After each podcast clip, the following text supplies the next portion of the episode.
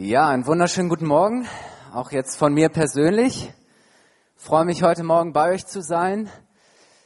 Mein Name ist Kai, ich bin 31 Jahre alt und ich weiß nicht, ob ihr es bemerkt habt, ich bin heute Morgen nicht alleine da, sondern bin mit zwei großartigen, wunderschönen Frauen gekommen. Mit der einen bin ich verheiratet, seit fünf Jahren und die andere ist meine kleine Tochter Noah, jetzt bald zwei Jahre alt und es ist so ein Segen. Konstantin und ich kennen uns jetzt seit 2004, also schon recht lange. Wir haben damals zusammen auf Berühr angefangen zu studieren und ich möchte euch gratulieren zu einem so großartigen Pastor. Und ich bin mir sicher, ich bin mir sicher, ihr wisst zu schätzen, was ihr an ihm habt. Und auch mir ging es so, als wir Donnerstag telefoniert haben und Konstantin sagte, Kai, kannst du Sonntagmorgen in Nürnberg predigen? Ich konnte ihm diesen Gefallen nicht ausschlagen. Der einzige Wehmutstropfen ist, dass ich heute Morgen nicht bei uns in Bayreuth sein kann. Ich verpasse ungern einen Gottesdienst in meiner Gemeinde, weil ich meine Gemeinde liebe. Und ich weiß, auch bei euch gibt es sehr viele Menschen, die ihre Gemeinde lieben, die es lieben, im Haus Gottes zu sein und Reich Gottes zu bauen. Und ich weiß, ihr seid im Moment in der Serie Mein bester Freund, der Heilige Geist.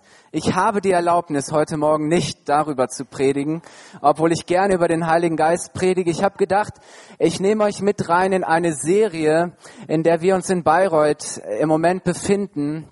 Und zwar haben wir das genannt die Gott-Serie. Wir reden so oft über Gott und wir haben so unterschiedliche Vorstellungen davon, wie Gott ist. Aber ähm, ist unser Bild komplett, entspricht das wirklich dem, äh, wie sich Gott uns auch in der Bibel vorstellt. Und heute Morgen möchte ich mit euch über eine Eigenschaft Gottes nachdenken, die sowas von wichtig ist. Und zwar, dass Gott der Heilige ist. Gott ist heilig. Ich weiß nicht, woran du spontan denkst, wenn du das Wort heilig hörst. Vielleicht denkst du an den Heiligenschein, ähm, den Menschen tragen, die irgendwie moralisch, ethisch besonders vorbildlich sind oder die super fromm, die es vielleicht dann manchmal auch so raushängen lassen, wie fromm äh, sie sind. Vielleicht denkst du auch an scheinheilig, also Menschen, die vorgeben, etwas zu sein, äh, was sie gar nicht sind oder was sie so nicht meinen, so tun als ob. Ähm, mehr Schein als Sein. Äh, vielleicht denkt auch der ein oder andere an unheilig, den Grafen die Musikgruppe. Ähm, Gott ist heilig. Und wir singen das oftmals auch in Liedern, Herr, du bist heilig, du bist groß. Aber wissen wir wirklich, was das heißt? Und was das bedeutet, dass Gott heilig ist? Und wir haben uns gesagt, wenn wir darüber reden, wie Gott ist, dann wollen wir auch die Frage stellen, welche Konsequenzen und welche Auswirkungen muss das dann auf unser Leben haben? Und ich möchte einfach mal mit euch einsteigen. Was bedeutet das Wort heilig? Wenn du das Wort heilig übersetzt, dann heißt es eigentlich nichts anderes als abgrenzen, teilen oder trennen. Es geht also um eine Unterscheidung. Ähm, etwas ist getrennt vom Gewöhnlichen, vom Üblichen, vom Normalen. Und wenn von Gott als der Heilige gesprochen wird, dann ist damit gemeint, er ist völlig anders. Äh, er ist anders als alles andere. Er ist nicht natürlich, sondern er ist übernatürlich. Gott ist einzigartig, er ist unvergleichlich, er ist unvorstellbar. Ähm, er ist nicht Geschöpf, sondern er ist der Schöpfer. Äh, Gott ist an nichts gebunden. Gott ist nicht an Raum, an Zeit, an irgendetwas Irdisches gebunden. Gott ist völlig ungebunden. Er ist frei in allem, was er ist und was er tut. Äh, Gott ist unberührt und unbeeinflusst von all dem, was hier passiert in der Welt. Ähm, Gott ist unlimitiert. Für Gott gibt es keine Grenzen. Und Gott ist zwar in der Welt, wir wissen, Gott ist allgegenwärtig, Gott ist in der Welt, aber die Welt ist nicht in ihm. Gott ist nicht weltlich. Gott ist nicht weltlich. Gott entzieht sich all dem. Gott ist nicht weltlich. Und doch ist er in der Welt. Und es ist interessant, dass in der Bibel nur eine einzige Eigenschaft Gottes ähm, dreimal hintereinander also wiederholt wird. Es heißt an einigen Stellen immer wieder, heilig, heilig, heilig ist der Herr. Äh, der Prophet Jesaja, als er die Berufung von Gott empfängt, da sieht er diese Engel, die rufen, heilig, heilig ist Gott. Oder in der Offenbarung, als Johannes einen Blick in den Himmel bekommt, er sieht diese, diese Menschenmenge, die auf die Knie gehen und rufen, heilig, heilig, heilig ist Gott. Und das gibt es nur mit einem Wort und im Hebräischen, also in der ursprünglichen Sprache der Juden, ähm, ist eine dreifache Wiederholung ein Stilmittel, um deutlich zu machen, dass etwas besonders außerordentlich wichtig ist. Dass Gott heilig ist, muss also außerordentlich wichtig sein, offensichtlich wichtiger als alle anderen ähm, Eigenschaften. Denn es heißt nirgendwo, äh, Gott, du bist ewig, ewig, ewig oder Gott, du bist äh, liebevoll, liebevoll, liebevoll. Nein. Gott ist heilig, heilig, heilig. Und man könnte sagen, es ist die Eigenschaft Gottes, es ist das Erkennungsmerkmal Gottes überhaupt. Und ich möchte heute Morgen mit euch zwei spannende Bibelverse oder Abschnitte anschauen, die deutlich machen, worum es bei der Heiligkeit Gottes geht. In der ersten Stelle spricht Gott durch den Propheten Hesekiel zum Volk Israel und in der zweiten Stelle ähm, spricht Gott durch Jesaja. Und es war so, Gott hat damals zu den Menschen immer durch Propheten gesprochen. Das war seine Art, mit den Menschen zu kommunizieren, Kontakt aufzunehmen.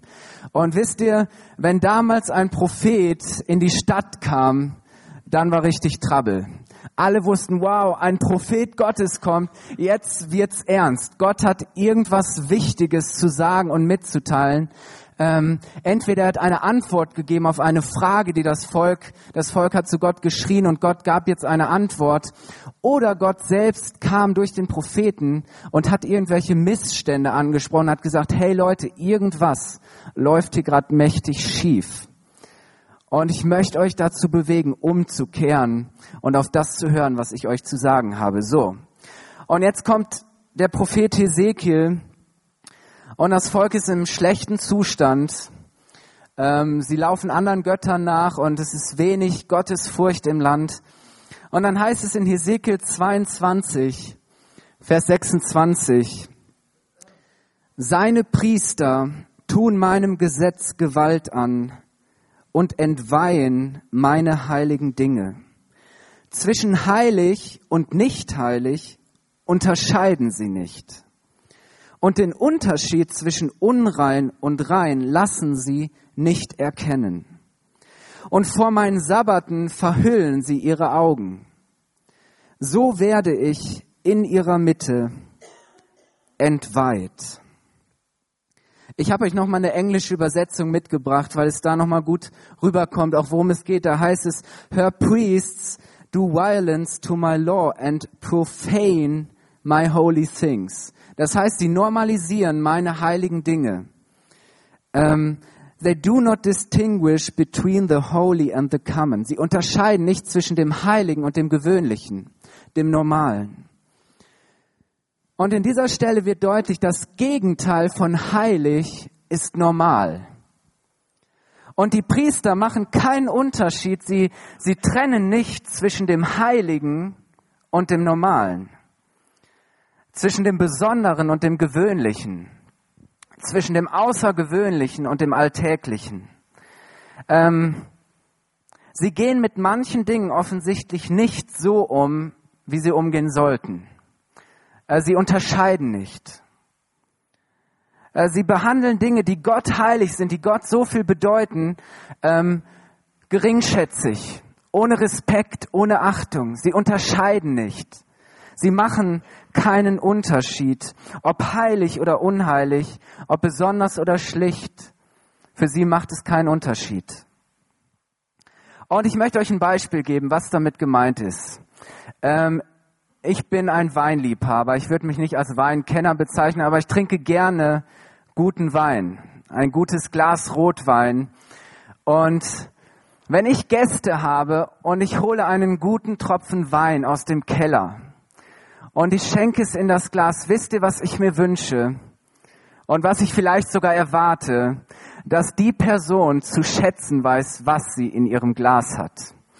Denn einen besonderen, kostbaren Tropfen Wein, den kippe ich nicht einfach so runter, als wäre es irgendwie ein billiger Fusel. Ein besonderer Wein will besonders behandelt werden, genossen werden, geschätzt werden. Ich weiß, was ich im Glas habe. Kann einer mit mir fühlen?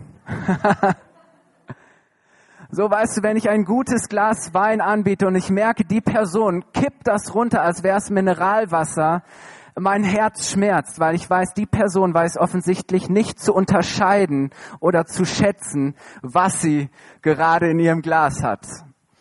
Oder ähm, stell dir vor, dir begegnet ein König oder ein hoher, eine, ein hoher Politiker.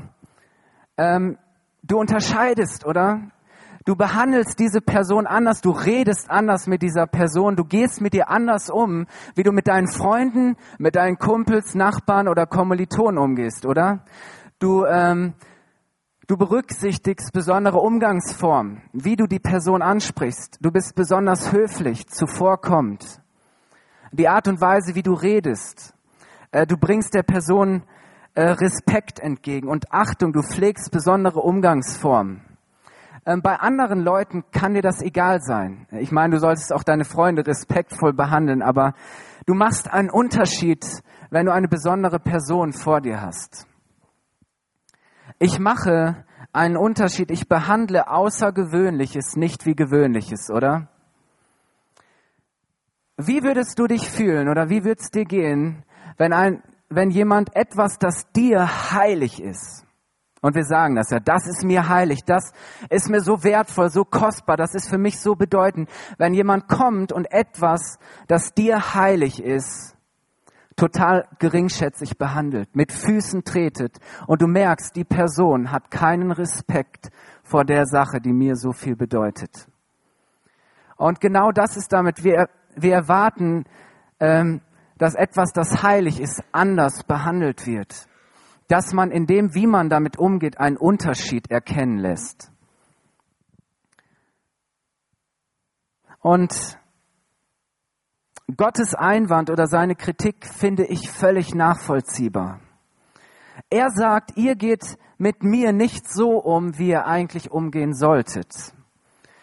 Ihr macht mit den Dingen, die mir so viel bedeuten, die mir heilig sind, äh, geht ihr nicht besonders um. Ihr macht keinen Unterschied. Ihr seht mich nicht als das an, was ich bin. Ihr bringt mir nicht die nötige Achtung, den nötigen Respekt, die nötige Ehre entgegen. Und er sagt, ihr behauptet zwar, dass ihr zu mir gehört und dass ihr an mich glaubt, dass ihr mit mir lebt, aber euer Leben lässt das nicht erkennen. Und Gott sagt, hey, wo ist der Unterschied? Gott will als Gott behandelt werden. Gott sagt, hey Leute, ich bin zu unterscheiden. Ich bin zu unterscheiden. Und ich möchte mal die Frage stellen, wie sehen wir Gott? Wie gehen wir mit den Dingen um, die Gott kostbar sind, die Gott heilig sind? Äh, wie behandeln wir ihn? Wie repräsentieren wir Gott? lassen wir erkennen, dass wir zu ihm gehören. Lassen wir erkennen, dass uns die Dinge, die ihn betreffen, wichtiger sind als andere Dinge.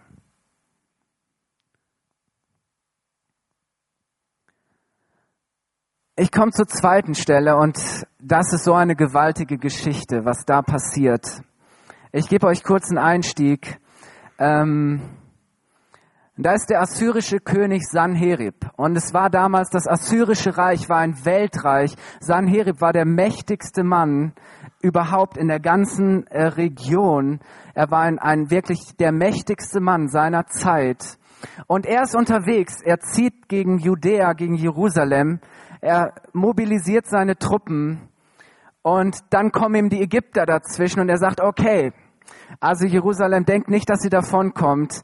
Ähm, aufgeschoben ist nicht aufgehoben. Und deshalb schickt er Boten zu dem König von Juda, nämlich Hiskia.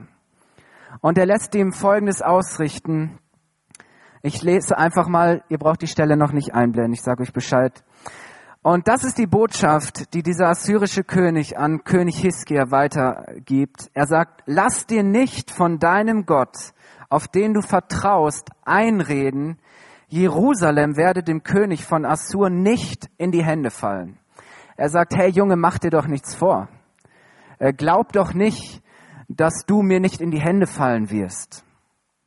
Lass dich nicht täuschen. Und dann sagt er weiter, du hast doch gehört, was die Könige von Assur mit allen anderen Ländern gemacht haben. Sie haben sie dem Untergang geweiht und du meinst, du wirst gerettet. Sind denn die Völker, die von meinen Vätern vernichtet wurden, von ihren Göttern gerettet worden?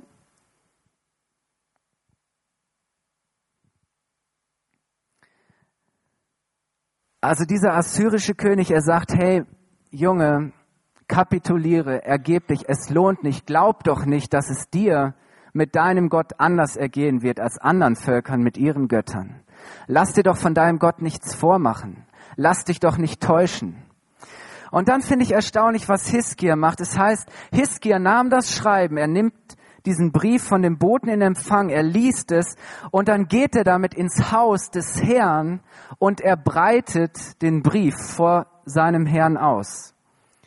Er breitet das Schreiben vor dem Herrn aus und dann betet er und er, und er sagt, Herr Gott Israels, der über dem Cherubin thront, du allein bist der Gott aller Reiche der Erde. Du hast den Himmel und die Erde gemacht. Wende mir dein Ohr zu und höre. Öffne her deine Augen und sieh her. Hör alles, was Sanherib sagt, der seinen Boten hergesandt hat, um den lebendigen Gott zu verhöhnen. Und dann sagt er, es ist wahr, Herr. Die Könige von Assur haben die Völker vernichtet, ihre Länder verwüstet und ihre Götter ins Feuer geworfen. Es ist wahr, es stimmt. Und dann sagt er, aber das waren keine Götter sondern Werke von Menschenhand aus Holz und Stein. Darum konnte man sie vernichten. Nun aber, Herr unser Gott, rette uns aus seiner Hand, damit alle Reiche der Erde erkennen, dass du, Jahwe, Gott bist, du allein. Es ist so gewaltig. Und jetzt kommt wieder ein Prophet ins Spiel. Gott schickt ihm den Propheten Jesaja mit seiner Antwort, mit seiner Botschaft. Und jetzt könnt ihr mal einblenden, so sieht Gottes Antwort aus. Es ist eigentlich Gottes Antwort direkt an den König von Assur. Er sagt, ich habe gehört, wie du wegen des Königs Sanherib von Assur zu mir gebetet hast. Das ist das Wort des Herrn gegen ihn. Dich verachtet, dich verspottet die Jungfrau, die Tochter Zion. Die Tochter Jerusalem schüttelt spöttisch den Kopf über dich. Und dann sagt er, wen hast du beschimpft und verhöhnt? Gegen wen die Stimme erhoben? Auf wen voll Hochmut herabgeblickt? Auf den Heiligen Israels.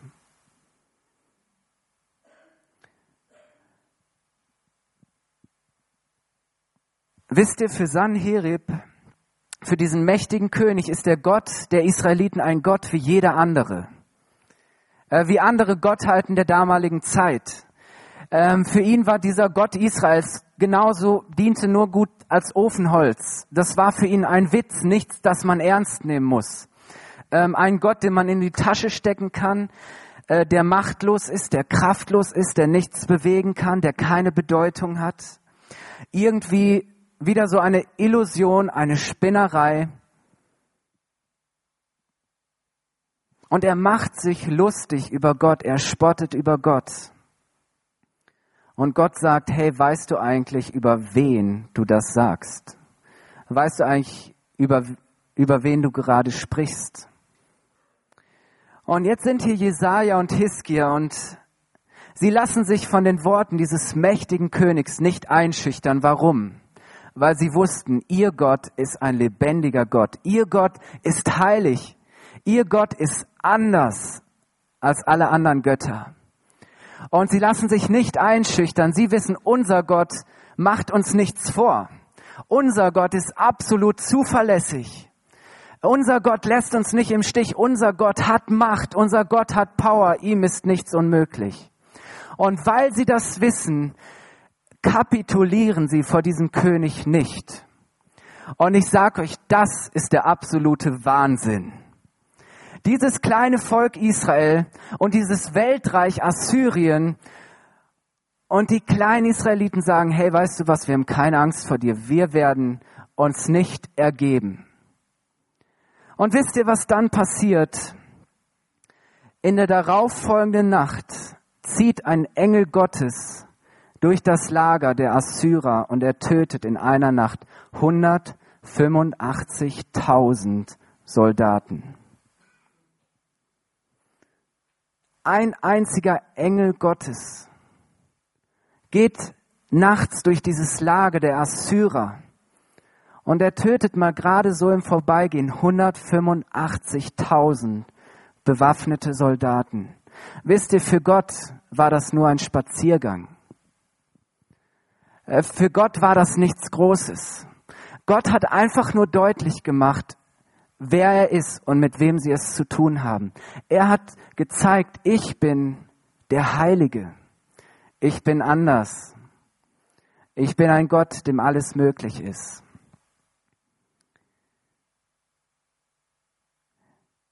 Gott ist heilig, Gott ist anders, er ist einzigartig, er ist unvergleichbar,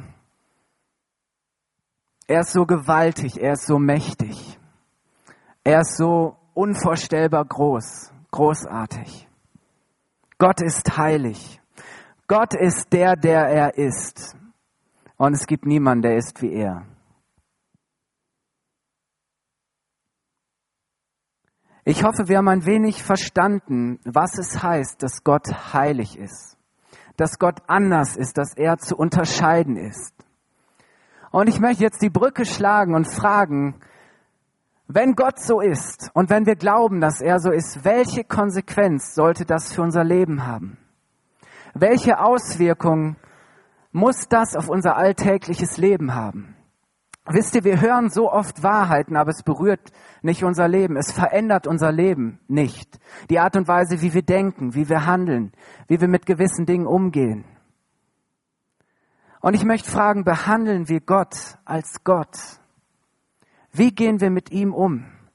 Wie gehen wir mit den Dingen um, die ihm heilig sind, die für ihn besonders sind, die ihm wichtig sind? Unterscheiden wir und lassen wir einen Unterschied erkennen durch unser Leben.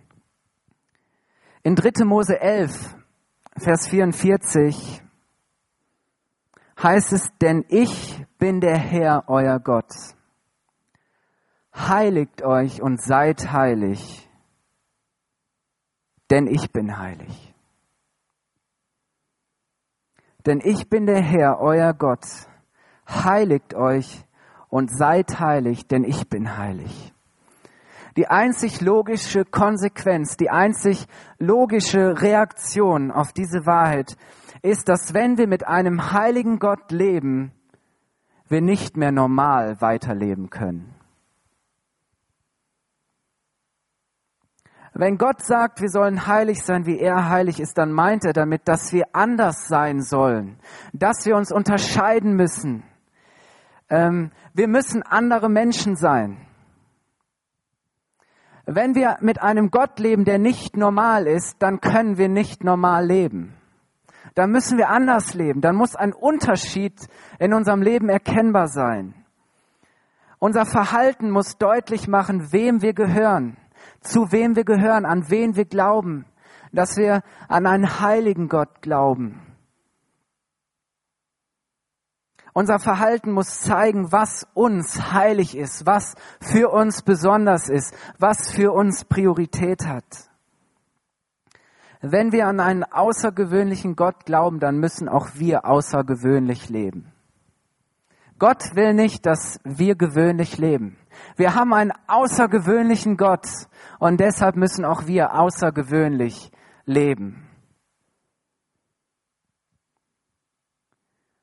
Ist es nicht so zum Beispiel, dass ein Königskind anders lebt als normale Kinder? Ein Königskind, ein Prinz lebt entsprechend seinem Stand.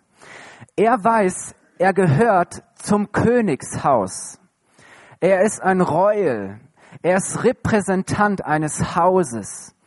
Und er weiß, er genießt alle Privilegien, alle Vorzüge dieses Hauses, aber er trägt auch all die, all die Pflichten. Er trägt auch die Verantwortung mit. Und ich sage euch, auch wir gehören zu einem Haus. Wir gehören zum Haus Gottes. Äh, wir sind Repräsentanten dieses Hauses. Wir genießen all die Vorzüge, all die Privilegien, all die Segnungen, die Gott für uns hat. Aber wir tragen auch all die Pflichten.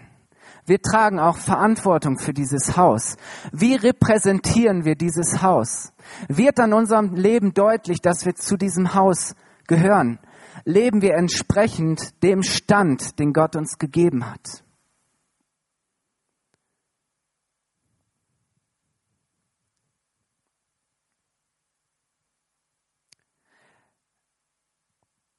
Jesus ist auf diese Erde gekommen, um uns zu zeigen, wie das aussieht. Um uns diesen alternativen Lebensstil vor Augen zu führen. Jesus hat durch sein Leben verkörpert, was es heißt, zu diesem Gott zu gehören. Diesem Gott voll und ganz hundertprozentig zu vertrauen. Sich auf diesen Gott zu verlassen. Diesem Gott gehorsam zu sein. Den Willen dessen zu tun, der ihn gesandt hat. Koste es, was es wolle. Jesus hat uns vorgelebt, was es heißt zu gehorchen, zu vertrauen. Er hat einen Lebensstil geführt, der Gott ehrt, der Gott groß macht, ähm, der auf ihn ausgerichtet ist, der ihm Freude macht. Ähm, Jesus hat einen Unterschied gemacht in dieser Welt. Äh, Jesus hat uns gezeigt, wie es aussieht, wenn man Gott Gott sein lässt.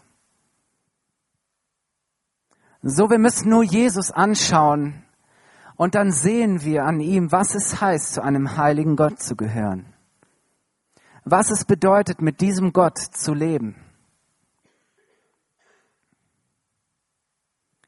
Und so möchte ich sagen, Menschen, die mit Gott leben, die zu diesem Gott gehören, sind im Prinzip Außerirdische. Es, es sind Menschen, die sich außerhalb des Irdischen bewegen. Das heißt nicht, dass wir weltfremd sind. Wir Christen, wir haben viel zu oft den Eindruck vermittelt, dass wir weltfremd sind. Wir haben keinen Check, wir haben keine Ahnung, was abgeht. Ähm, wir wissen gar nichts. Ähm, wir sind immer die Dummen und die Hinterwäldler hier und da völlig weltfremd. Das ist nicht damit gemeint. Und es ist auch nicht damit gemeint, dass wir weltverneinend sind, dass wir sagen, hey, die Welt, wir halten uns von der Welt fern und das ist alles, die Welt ist böse und die Welt muss draußen bleiben. Nein, Gott ist in die Welt gekommen. Gott hat, hatte kein Nein zu dieser Welt, sondern er hatte ein Ja zu dieser Welt in Jesus Christus. Gott hat diese Welt geliebt. Er hat sich für diese Welt hingegeben. Er hat voll und ganz in dieser Welt gelebt. Aber was damit gemeint ist, dass wir nicht weltlich sein sollen. Die Welt soll nicht in uns sein. Wir sollen nicht gebunden sein an die Denkweisen, an die Haltung, äh, die in dieser Welt herrschen. Ähm, wir sind nicht getrieben vom Zeitgeist, sondern wir sind getrieben von Gottes Geist. In uns lebt ein anderer Geist. Nicht der Geist, der in dieser Welt ist, sondern der Geist, der von Gott kommt. Das heißt, wir lassen uns nicht bestimmen von den Maßstäben von Meinung, von Haltung und Verhaltensweisen in der Welt, sondern von Gott. Und das versteht die Bibel unter dem Ausdruck geheiligt. Nichts anderes. Das heißt es, geheiligt zu sein.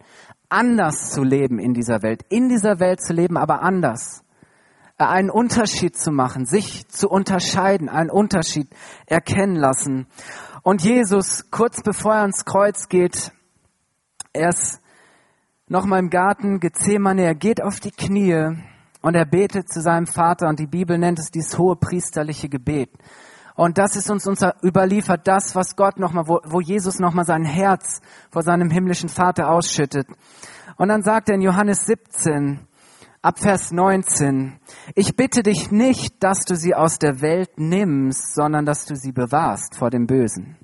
Das heißt, dass die Welt nicht in ihnen ist. Sie sind nicht von der Welt, wie auch ich nicht von der Welt bin. Heilige sie in der Wahrheit, dein Wort ist die Wahrheit. Wie du mich gesandt hast in die Welt, so sende ich sie auch in die Welt. Und dann sagte er, ich heilige mich selbst für sie, damit auch sie geheiligt seien in der Wahrheit. Und was sagt Jesus damit? Er sagt, ich heilige mich selbst für sie. Das heißt, ich lebe das. Ich lebe das, dass ich zu diesem Gott gehöre, dass ich diesem Gott gehorsam bin, mich diesem Gott voll und ganz hinzugeben, zu sagen, hey, das, was auf Gottes Herzen ist, das ist auch auf meinem Herzen. Ich mache einen Unterschied. Ich gehe ans Kreuz, koste es, was es wolle, weil ich weiß, das ist das, was in Gottes Herz schlägt. Ich heilige mich. Das, was Gott heilig ist, das ist auch mir heilig. Und ich mache nicht einfach nur Worte, sondern ich, ich, ich lebe danach. Und er sagt, damit auch sie ein Vorbild haben, was es heißt, geheiligt zu sein, zu diesem Gott zu gehören. Und in einer anderen Übersetzung heißt es, mach sie durch deine Wahrheit zu Menschen, die dir geweiht sind drückt es vielleicht noch mal schöner aus. So wie du mich in die Welt gesandt hast, habe ich auch sie in die Welt gesandt und für sie weihe ich mich dir, damit auch sie durch, durch die Wahrheit dir geweiht sind. Das heißt, heiligen heißt sich Gott weihen, ähm, sich Gott voll und ganz zur Verfügung zu stellen, zu sagen, hey, mit allem, was ich bin, mit allem, was ich habe, gehöre ich zu diesem Gott. Und wir sollen die Einzigartigkeit, die Andersartigkeit, die Besonderheit Gottes in dieser Welt widerspiegeln und repräsentieren. Man soll erkennen können an uns, dass wir zu einem heiligen Gott gehören, dass wir ihm dienen. Wir müssen erkennbar sein. Wir müssen uns doch unterscheiden von Menschen, die diesen Gott nicht haben für die dieser Gott keine Realität ist. Wir glauben doch an so einen, an diesen Gott. Wir vertrauen ihm doch. Wir, wir gehorchen ihm. Wir glauben, dass er Wunder tut. Wir sind nicht hoffnungslos. Wir sind nicht verzweifelt, sondern wir wissen, wir haben einen Gott, der heilig ist, dem alles möglich ist. Ich bin so begeistert von diesem Gott. Wir leben mit Gott, wir glauben, wir hoffen, wir handeln, wir lieben, wir dienen. Wir zeigen mit allem, was wir sind, dass wir zu diesem heiligen Gott gehören. Und etwas, das geweiht ist, das dient einem exklusiven, einem besonderen Zweck, einer Bestimmung. Und unsere Bestimmung ist, dass wir mit Gott leben und dass wir für Gott leben. Unser Leben soll Gott geweiht sein. Und Menschen, die mit Gott leben, sind geheiligt. Du bist geheiligt. Und das heißt, dass du dazu bestimmt bist, der Welt zu zeigen, dass er anders ist. Dass Gott anders liebt. Dass er anders denkt. Dass er anders handelt. Dass er anders kann. Ähm, dass er anders fühlt. Dass Gott auch anders herrscht als das, wie wir das immer so in unserem menschlichen Denken drin haben. Dass Gott anders ist. Wir sollen der Welt durch unser Leben zeigen, dass Gott zu ehren ist, dass er zu achten ist, dass er zu respektieren ist, ähm, dass er zu lieben ist, dass er zu unterscheiden ist von anderen Göttern. Und wir sollen der Welt auch zeigen, dass Gott zu fürchten ist dass wir die Dinge, die Gott betreffen oder Gott selbst nicht auf die leichte Schulter nehmen, sondern dass wir Gott ernst nehmen. Wir sollen der Welt zeigen, dass man mit Gott rechnen kann, dass man ihm vertrauen kann. Das heißt es, geheiligt sein. Geheiligt sein heißt, ich weihe mich, ich verpflichte mich diesem Gott. Und ich möchte damit schließen, dass ich einfach noch mal ein paar Fragen in unsere Mitte gebe.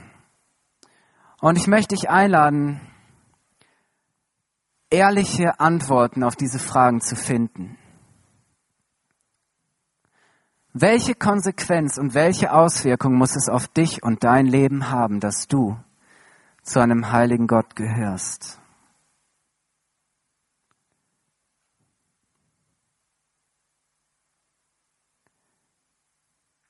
Ich möchte fragen, wo musst du in deinem Leben einen Unterschied machen? Wo musst du in einem, deinem Leben einen Unterschied machen? Wo hast du nicht erkennen lassen, dass du zu diesem heiligen Gott gehörst? Wo musst du einen Unterschied machen? Wo musst du Entscheidungen treffen, die zeigen, dass du wirklich zu diesem Gott gehörst? Ich möchte fragen, wo hast du Dinge, die Gott heilig sind, die für ihn so wichtig und bedeutend sind? Wo hast du diese Dinge entweiht? Wo hast du das, was Gott heilig ist, was Gott für dein Leben hat, mit Füßen getreten? Wo hast du es nicht beachtet? Wo hast du das, was Gott dir gegeben hat, nicht geschätzt? Wo war dir sein Wille total egal? Wo hast du seine guten Ordnungen, seine Wahrheiten, seine, die guten Grenzen, die er dir aufgezeigt hat, überschritten? Wo hast du Dinge, die Gott heilig sind, entweiht? Wo bist du deiner Bestimmung untreu geworden? Wo hast du keinen Unterschied erkennen lassen?